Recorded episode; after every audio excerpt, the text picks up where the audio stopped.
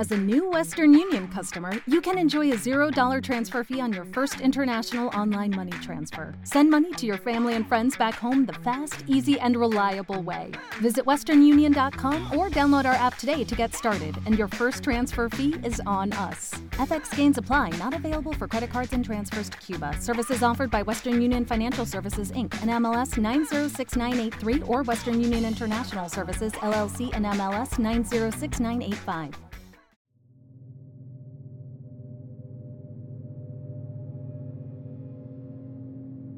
Hola terroríficos, ¿cómo les va? Muchas gracias por seguirnos y acompañarnos en cada relato. Sean bienvenidos a este espacio donde tratamos de desconectarnos de la rutina diaria y disfrutar de un relato de terror. Los invito a que se preparen su bebida favorita, se relajen e imaginen que son parte del relato. No olviden que pueden escucharnos en todas las plataformas de podcast y en YouTube. Como siempre, el uso de audífonos es sugerido volumen arriba, apagar la luz y disfrutar. Esto es, Hablemos de Terror. Bienvenidos.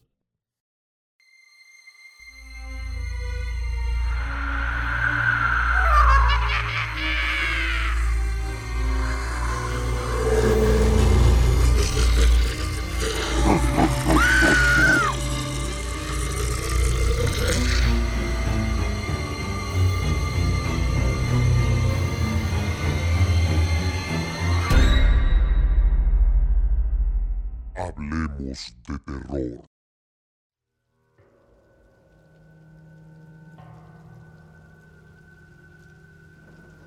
Este es uno de los casos más horribles que han sido registrados y reportados en los periódicos, debido a todos los aspectos y tratos crueles que sufrió la víctima de tan solo 11 años de edad.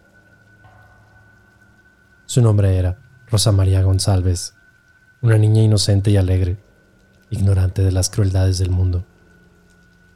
Esta historia real demuestra que el malo no siempre es al que señalan y que incluso quien dice ser un elegido de Dios puede ser todo lo contrario, ya que se sabe de que los seres malignos gustan de profanar y perjurar en nombre de lo sagrado.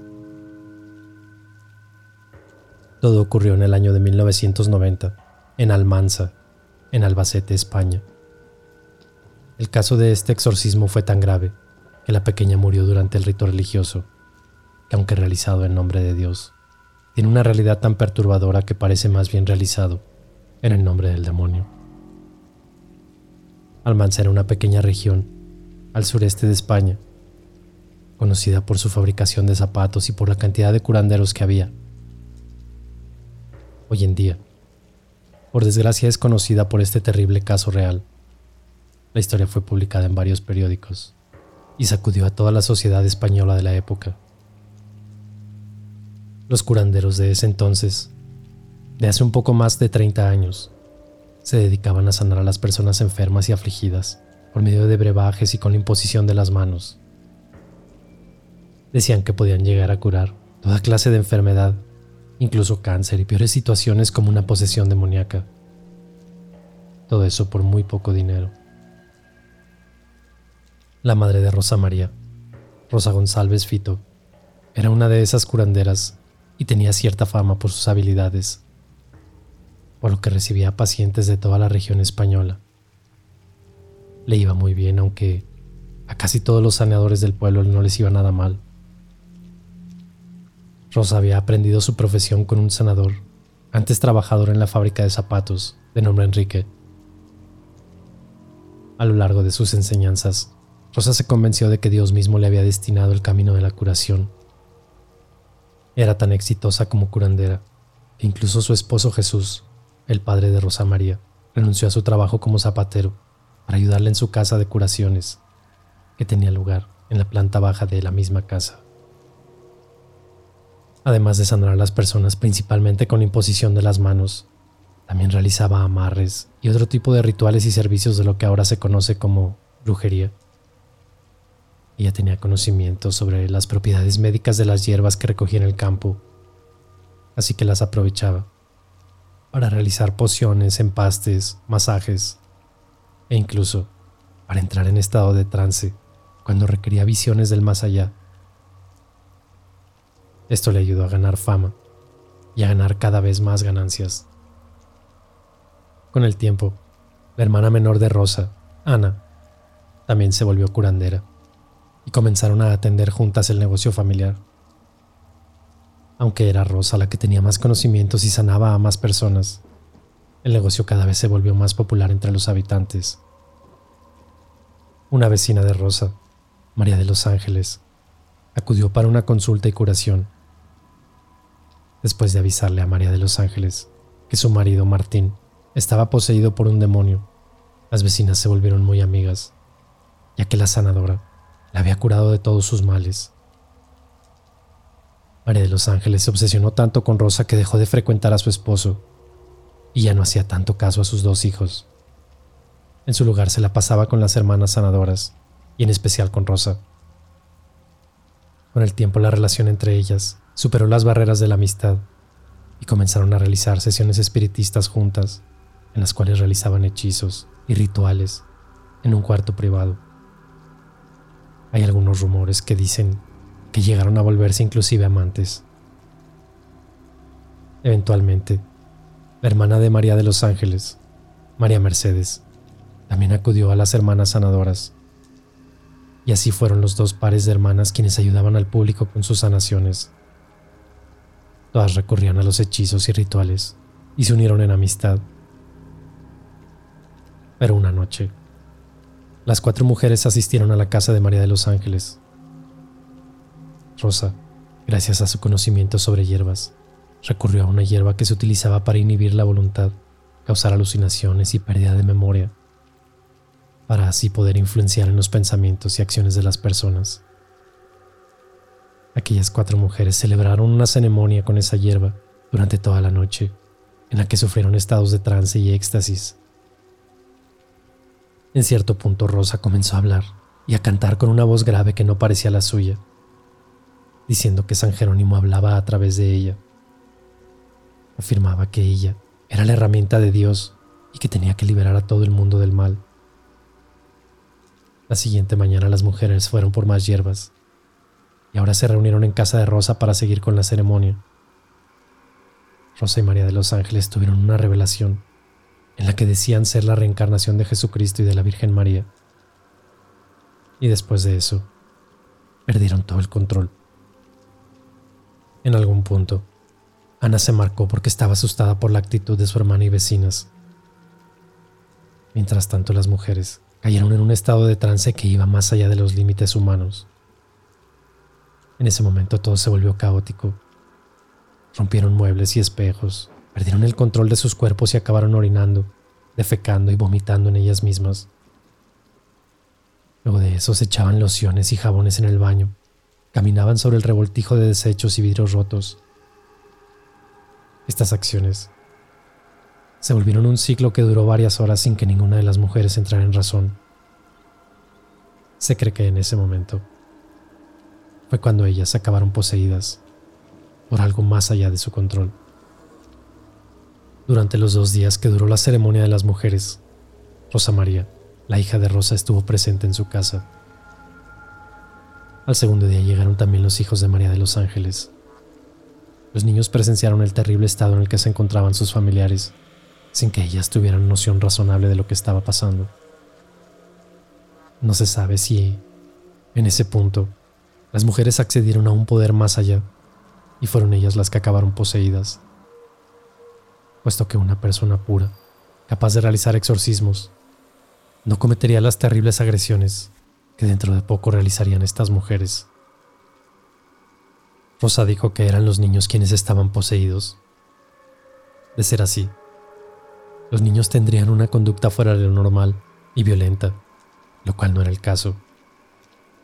Sin embargo, Rosa, en el estado poseído en el que se encontraba, recurrió a realizar lo que ella creía que era un exorcismo Introdujo los dedos en las gargantas de los niños y rasgó sus esófagos.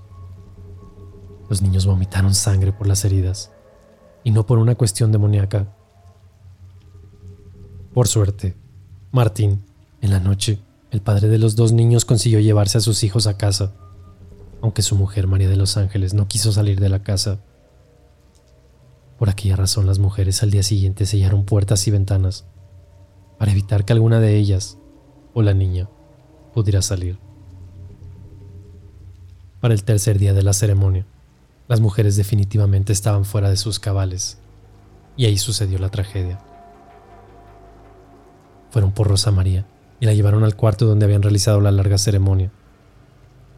Para ese momento la habitación ya no parecía lugar donde pudiera vivir un ser humano.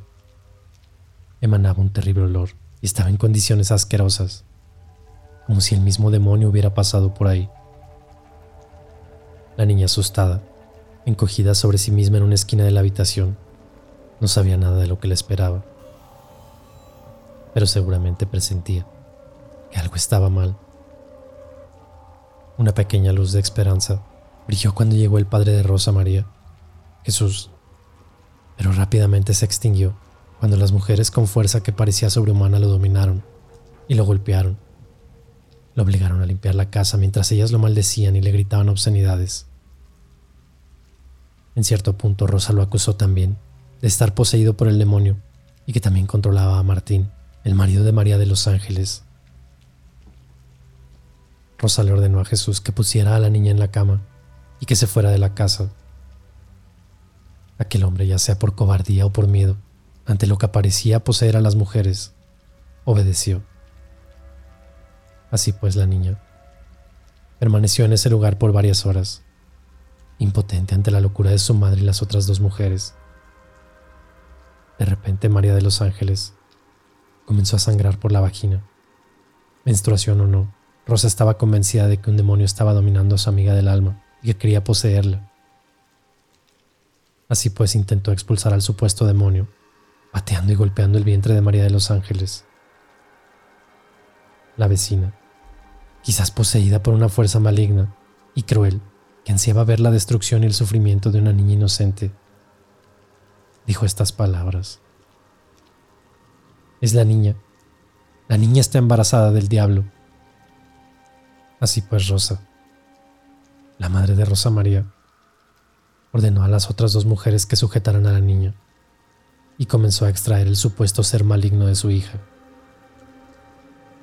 Sin entrar en detalles grotescos, la mujer evisceró a la niña mientras ella gritaba, Mamá, acaba pronto. Siguió sacando pedazos del cuerpo de su hija mientras alababa en vano el nombre de Dios alegaba que era un demonio lo que estaba allá adentro, que había un nido. La madre se cansó de su labor, pero ahí no terminó la crueldad. Le pidió a María de los Ángeles que siguiera con el procedimiento, que claramente no era un exorcismo sino la obra de un demonio cruel. Rosa María estuvo consciente por varios minutos mientras todo esto sucedía y murió por la pérdida de sangre cuando las mujeres terminaron 25 minutos después de comenzar, poco quedó intacto en el interior de la niña. Luego de eso, las mujeres comenzaron a bailar alrededor del cadáver. Mientras tanto, Jesús y Ana estaban afuera de la habitación, del otro lado de la puerta cerrada intentando calmar a Rosa. Mientras escuchaban los gritos de la niña, le gritaban a la mujer que se detuviera, que la estaba matando. Cuando por fin dejaron entrar a Ana a la habitación, Rosa cargaba el cadáver de su hija. En el piso había sangre y tripas. Antes de que pudiera hacer algo, Rosa acusó a Ana de la muerte de la niña, diciéndole que estaba poseída. Así pues las mujeres la atacaron, intentando arrancarle los ojos. Esto se debía a que supuestamente si tocaban a la niña con los ojos de Ana, la pequeña iba a resucitar. Pelearon durante 15 minutos hasta que llegó la policía rompiendo puertas. Por fin llegaron los paramédicos de Cruz Roja, quienes vomitaron al ver la escena y se llevaron el cuerpo de la niña. Según el reporte, todas las imágenes religiosas, ya fueran estatuas, cuadros o estampas, habían sido destruidos por las mujeres. Ni una señal de la presencia de Dios ni de los santos. En las paredes y en el piso una asquerosa mezcla de fluidos, desechos humanos, restos de órganos y pedazos de figuras religiosas, como muestra de que habían seguido con el ritual que se puede considerar demoníaco. La policía arrestó a María Mercedes en el lugar, pero Rosa y María de los Ángeles lograron huir. Sin embargo, después arrestaron a Rosa y luego a María de los Ángeles. Dos años después comenzó el juicio. Rosa no quiso declarar porque, según dijo su defensor, ella no recordaba nada de lo que había pasado. María Mercedes dijo que ella no sostuvo a la niña, que era de lo que se le acusaba y que no se dio cuenta de que estaba muerta hasta que llegó la policía. María de los Ángeles igualmente decía no recordar nada. Sin embargo, María Mercedes recordaba todo con exactitud y comentó todo lo que sucedió. Igualmente, en contraste, Rosa y María de los Ángeles vestían de luto, mientras que María Mercedes vestía con colores vivos y seductores. Estaba atenta a todos los detalles durante el juicio e incluso habló con los medios de comunicación durante uno de los recesos. Ella fue la única que declaró. A pesar de ser la única que testificó y relató con detalle todo lo sucedido, la audiencia de Albacete sentenció que no se podía comprobar que María Mercedes hubiera participado directamente en el asesinato de la niña. A Rosa y a María las declararon no responsables legalmente de los hechos por sufrir de un trastorno psicótico de acuerdo con el examen psiquiátrico que se les realizó.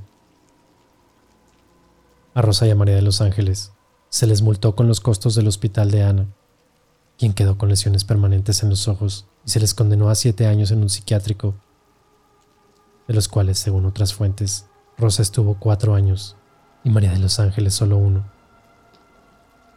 Después de eso, María Mercedes y María de los Ángeles se mudaron a lugares distintos de España mientras que Rosa dio entrevistas en las que pedían que la dejaran en paz, puesto que ya había cumplido su sentencia. Las mujeres siguen libres hasta el día de hoy, pero según opiniones posteriores a los hechos, expertos dicen que a las mujeres no se les había diagnosticado ninguna enfermedad mental antes del hecho, por lo que no era posible asignar un brote psicótico y pérdida de memoria. Es posible hubieran sufrido de una posesión demoníaca momentánea, que quizás las exime de culpa. ¿O no?